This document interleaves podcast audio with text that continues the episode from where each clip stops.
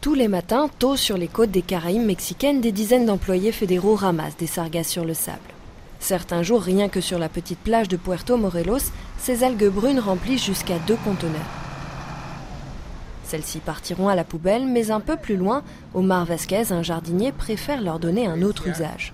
Il produit des briques en sargasse pour fabriquer de petites maisons.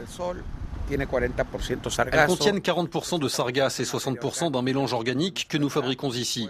Vous voyez, elles sèchent ainsi au soleil et en 6 heures, c'est prêt. Elles répondent à tous les critères et ont la résistance nécessaire pour des murs de séparation comme n'importe quel bloc. Ce qu'on veut, c'est la diffusion dans tous les pays pour aider beaucoup de gens à avoir un logement digne. La sargasse se nourrit des nutriments qu'elle rencontre dans l'océan et peut doubler son volume en deux semaines. La chercheuse Rosa Rodriguez est spécialiste de cette macroalgue.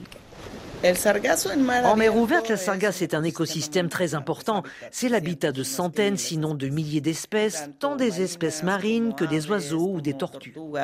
Le danger survient quand, pris au piège par les courants, elle s'échoue dans ses proportions excessives. Les volumes qui nous arrivent sont si grands que l'algue commence à se décomposer et à produire du liquide résiduel et des gaz toxiques. Et ça provoque un déséquilibre dans tous les écosystèmes de la côte, depuis la plage, la lagune, les récifs, les herbes marines, le récif corallien et l'aquifère. Les conditions dans l'océan sont de plus en plus favorables au développement des sargasses. Alors la côte mexicaine, qui dépend essentiellement du tourisme, n'a pas d'autre choix que d'affronter le problème.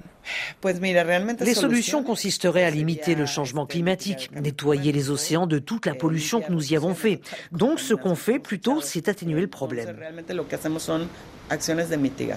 Raoul Tapia-Tussel et son équipe de scientifiques ont révélé la présence de métaux lourds dans les sargasses échouées.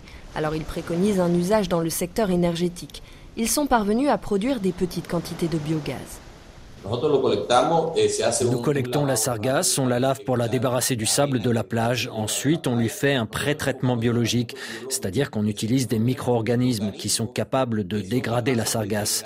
Ce qu'il reste passe dans un digesteur avec des bactéries anaérobiques et ça génère du méthane. Une fois brûlé, ce biogaz génère de l'électricité. C'est un procédé qu'il aimerait répliquer à grande échelle dans tous les territoires des Caraïbes. Gwendolina Duval, Puerto Morelos, RFI.